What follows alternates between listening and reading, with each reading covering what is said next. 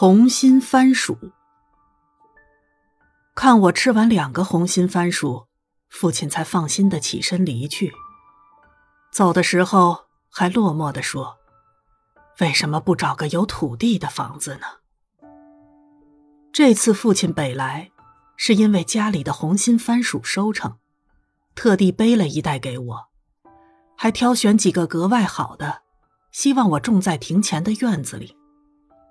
他万万没有想到的是，我早已从郊外的平房搬到城中的大厦，是根本容不下绿色的地方，甚至长不出一株狗尾巴草，更不要说番薯了。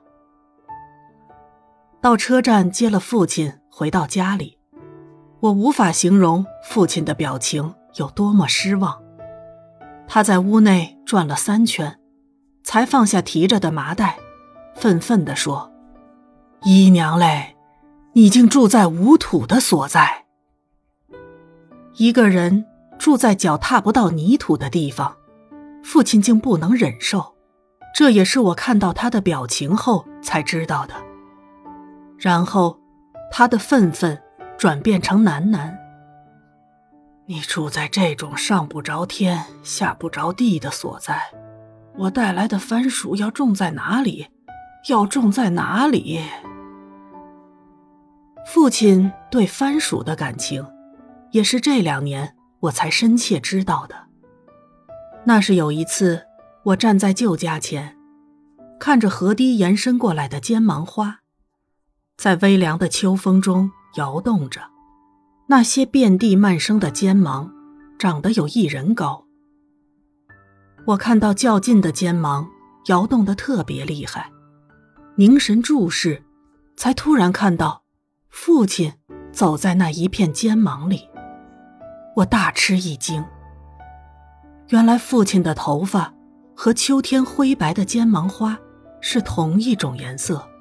他在遍地尖芒的野地里走了几百公尺，我竟未能看见。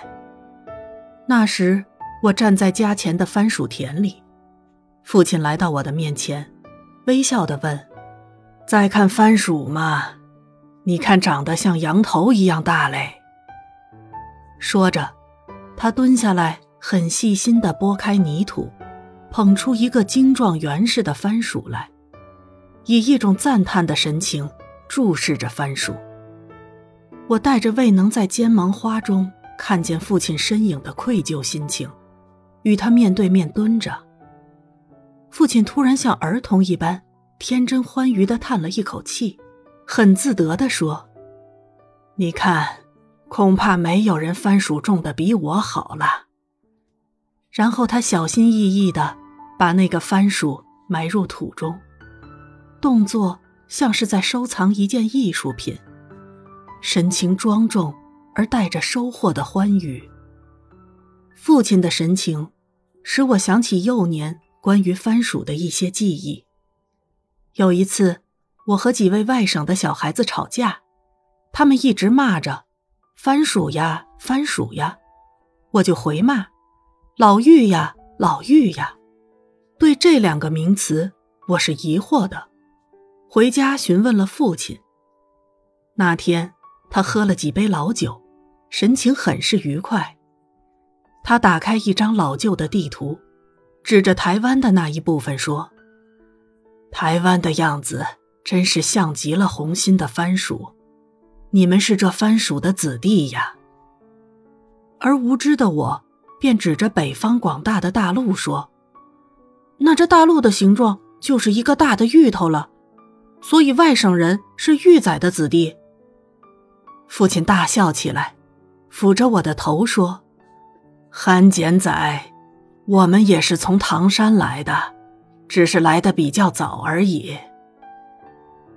然后，他用一支红笔，在地图上将我们遥远的北方故乡有力的画下来，牵连到我们所居的台湾南部。那是第一次，在石烛光的灯泡下，我认识到，芋头与番薯，原来是极其相似的植物，并不是我们想象中。那么判然有别的，也第一次知道，原来在东北会落雪的故乡，也变生着红心的番薯。我更早的记忆，是从我会吃饭开始的。